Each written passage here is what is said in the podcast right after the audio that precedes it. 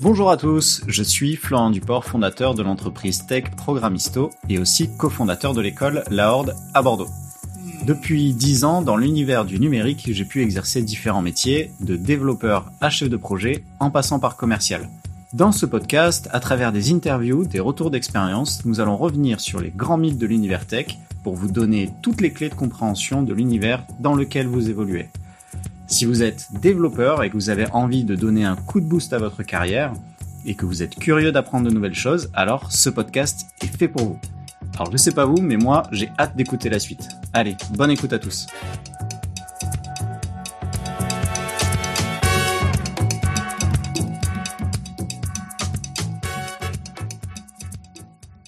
Salut à toi, jeune développeur.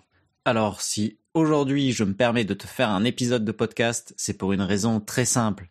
Savais-tu que 95% de la population des développeurs travaillent sur des side projects et qu'il y en a moins de 5% qui marchent? Il faut que tu te poses les bonnes questions. Alors, est-ce que tu préfères faire pitié et prendre le bus tous les jours pour aller au travail ou commencer très rapidement à faire de l'argent avec tes side projects et pouvoir acquérir des véhicules haut de gamme? Moi, je pense la question elle est vite répondue. Oh wait, en fait, euh, vraiment? Et bonjour à tous et désolé pour cette introduction un petit peu euh, foireuse. Aujourd'hui, vous l'aurez compris, on va parler des fameux side projects qui hantent vos soirs et vos week-ends.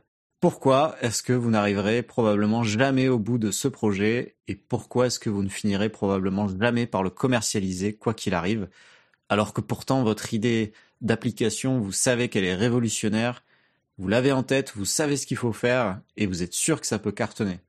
Comme d'habitude, je vais commencer par vous parler de ma propre expérience et de mon vécu. Dès l'école d'informatique, j'ai toujours eu envie de lancer une entreprise.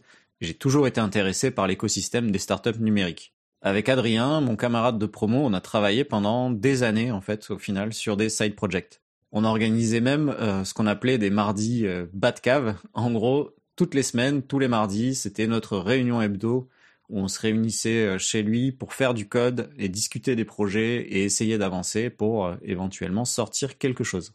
Et vous l'aurez deviné, bah forcément il n'y a pas grand chose, grand chose qui en est ressorti. Hein. Mais pourtant, en fait, on avait une boîte à idées, donc c'était un document euh, Google Doc avec honnêtement une cinquantaine d'idées de projets et de choses qu'on voulait qu'on voulait faire.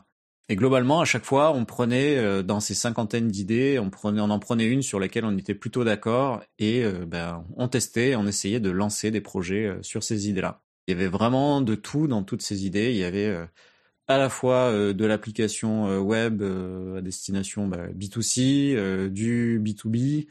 il y avait des projets d'ailleurs dont on avait eu l'idée à l'époque qui existent réellement depuis aujourd'hui et qui bon, ont été faits par d'autres personnes en fait. Hein. Et du coup, je me suis demandé, euh, en prenant un petit peu de recul, pourquoi est-ce qu'on n'avait jamais réussi à rien sortir? Alors déjà, il y a plusieurs types de side projects. Euh, il y a effectivement euh, des gens qui vont faire des side projects qui, ont, qui va avoir un but commercial et entrepreneurial. Donc vous aviez envie de lancer une application pour pouvoir la commercialiser et derrière quitter votre boulot et travailler dessus à temps plein. Ou alors il y a des side projects du coup qui ont juste un but de veille et d'apprentissage parce que vous avez envie de tester euh, pour faire un crude sur une nouvelle techno euh, que vous avez vue et qui a l'air sympa. Aujourd'hui, là, on va vraiment se concentrer sur les side projects qui sont vraiment les side projects de votre vie et que vous avez envie de commercialiser et d'exploiter à fond.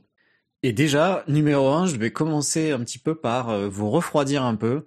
On ne commence jamais, jamais un projet d'entreprise par faire du code. La réalité, elle est dure à voir en face, mais malheureusement, malgré tous les talents qu'on a et nos talents de constructeurs, on a des super outils entre les mains. On est aussi de très mauvais planificateurs et organisateurs en tant que développeurs. Et franchement, c'est la raison principale qui fait qu'il y a peu de développeurs qui lancent des startups tout seuls.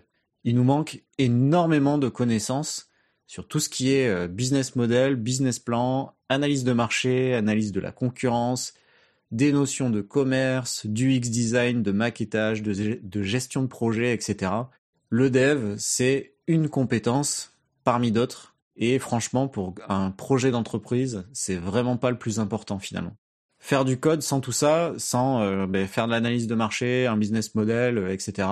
En fait, c'est complètement inutile et ça va faire que vos projets vont aller droit dans le mur au bout d'un moment. Vous allez euh, probablement réussir à faire un outil qui va avoir des features qui vont être sympas, qui va être plutôt cool à regarder et tout ça, mais malheureusement, ben, vous êtes pas sûr du tout que ça va correspondre à la réalité du marché, à un besoin, vous avez aucune idée de comment est-ce que ça va être commercialisé derrière, etc. Et donc, bah, au bout d'un moment, vous allez lâcher ce projet parce que vous en aurez marre de travailler dessus pendant des, semaines, des mois, et ça va devenir en fait hyper décevant de travailler et d'investir du temps sur des projets qui, au final, euh, bah, n'ont pas l'adéquation avec le marché ou euh, bah, juste n'aboutiront en fait à rien parce que c'était pas vraiment un besoin euh, clair et défini au début. Donc ça, c'est vraiment le point numéro un qui fait que les développeurs bah, ne sont pas de très très bons entrepreneurs malheureusement.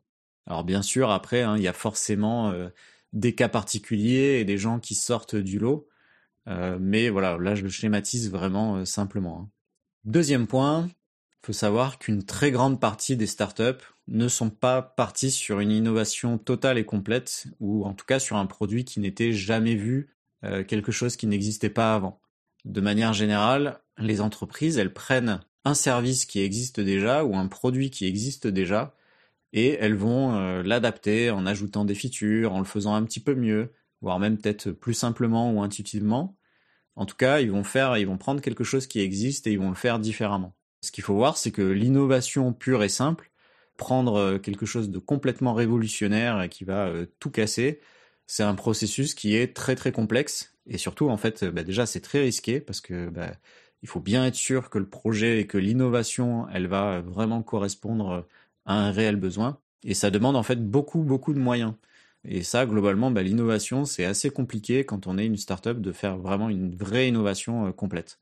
Alors en plus de ça, si on rajoute le fait qu'on est développeur et qu'on n'a pas forcément de connaissances sur toutes les autres compétences en termes de création d'entreprise, ça fait que ça devient encore plus compliqué en fait. Numéro 3, vous ne connaissez pas le marché comme votre poche, ou pire, vous n'êtes même pas utilisateur du service que vous voulez créer.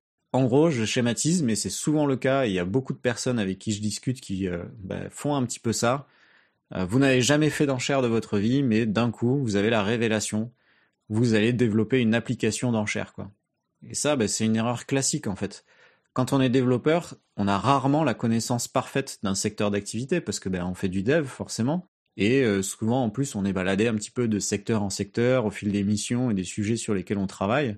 Mais en fait, pour créer une entreprise, c'est hyper important de connaître euh, vraiment le secteur à fond, d'avoir du réseau dedans, d'identifier euh, des gens qui vont être soutiens au projet, qui sont dans ce secteur d'activité, qui seront vos futurs bêta-testeurs, par exemple, de l'application, et qui vont ben, créer un petit peu les prémices d'une communauté. Et ça, ben, c'est hyper important pour créer un projet, d'avoir des soutiens et en fait, c'est euh, même pour moi, à mon sens, bien plus important que le côté tech. Et je vais prendre un exemple euh, qui m'a un petit peu euh, marqué, c'est le cas de l'application Give, que vous connaissez peut-être. C'est une application qui permet de faire du, du don entre particuliers. Et en fait, bah, Give, ça a démarré à partir d'un groupe Facebook. Il y a une communauté qui s'est créée autour de ça, notamment autour des encombrants en fait qui étaient en ville, où on pouvait identifier là où il y avait un encombrant et des gens euh, dire euh, du coup venir les récupérer, euh, etc. L'outil tech et l'application telle qu'on la connaît aujourd'hui, elle est vraiment arrivée dans un second temps. Et elle est arrivée parce qu'il y avait cette communauté et il y avait vraiment ce support-là qui a fait que ben, ils étaient sûrs que ça allait marcher et ils avaient l'adhésion de la communauté quand ils ont créé l'application. Alors que quand on est développeur, on a un petit peu tendance à vouloir faire l'inverse, à créer d'abord un outil et ensuite aller chercher une communauté pour utiliser cet outil. Mais en fait, non, ça fonctionne vraiment dans l'autre sens. Numéro 4, vous créez une plateforme. Alors franchement, voilà, moi je le dis, je n'en peux plus des plateformes. C'est un petit peu mon, mon coup de gueule euh, du jour. S'il y avait autant de gens qui faisaient des vraies choses utiles que de gens qui créaient des plateformes, franchement, on aurait déjà résolu le problème du réchauffement climatique, au moins. On a tous envie de créer des plateformes pour se dire j'ai mis en relation des gens qui vont faire tout un tas de choses utiles, etc., extraordinaires. Mais franchement, les plateformes, euh, ça me gonfle, mais royalement quoi. Si vous aussi, vous avez eu l'idée de faire une plateforme pour mettre en relation des petits artisans locaux avec les clients, bah dites-vous que vous n'êtes pas le seul à y avoir pensé et que c'est si ça n'a pas pris euh, encore aujourd'hui, c'est qu'il y a sûrement une bonne raison quoi. Donc euh, faites des choses qui sont utiles.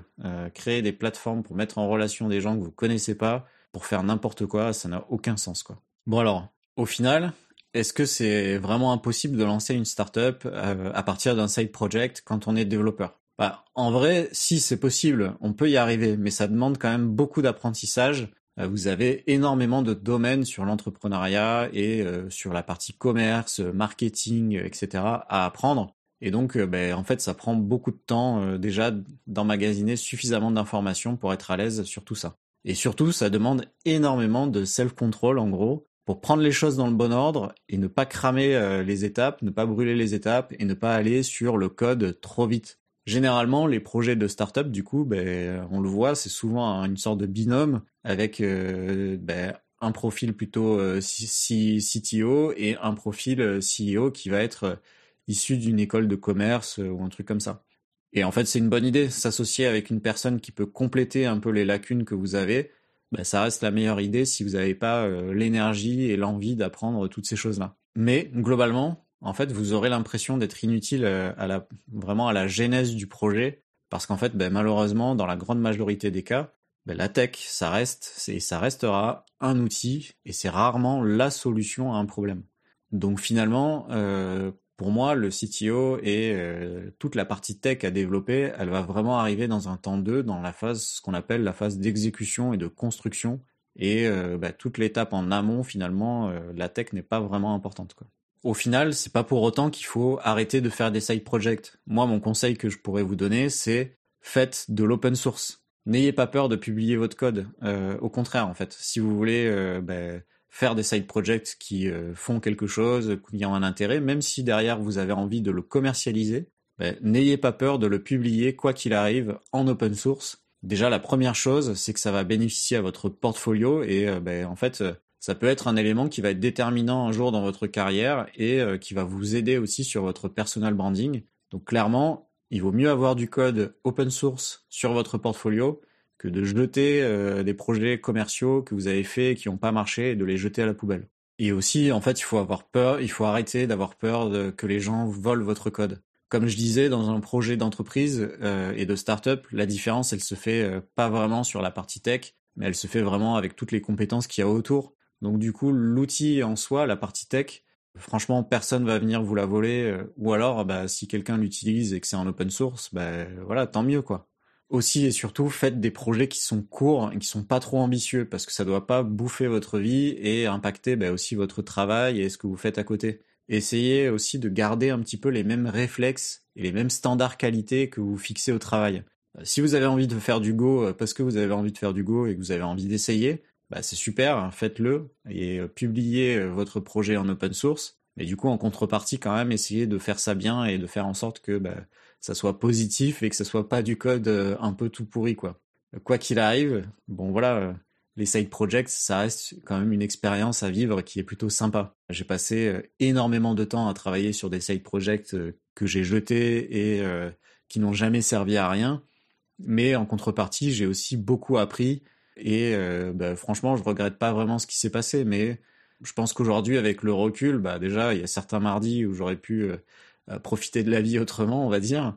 Mais surtout, euh, voilà, peut-être que je prendrai les projets euh, un peu différemment et euh, je me lancerai vraiment que sur des projets où je sais que je suis l'utilisateur ou le porteur de projet numéro un, où je sais que je vais pouvoir incarner ce projet 24 heures sur 24, 7 jours sur 7, et que je, serai vraiment archi, archi motivé par cette idée de produit. Et aujourd'hui, clairement, honnêtement, c'est pas vraiment le cas, et c'était pas vraiment le cas sur les sur les différents side projects sur lesquels j'ai travaillé.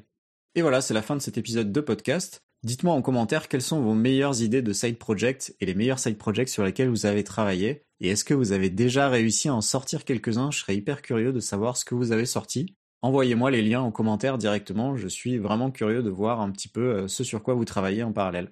Voilà, merci à tous, bon side project et à bientôt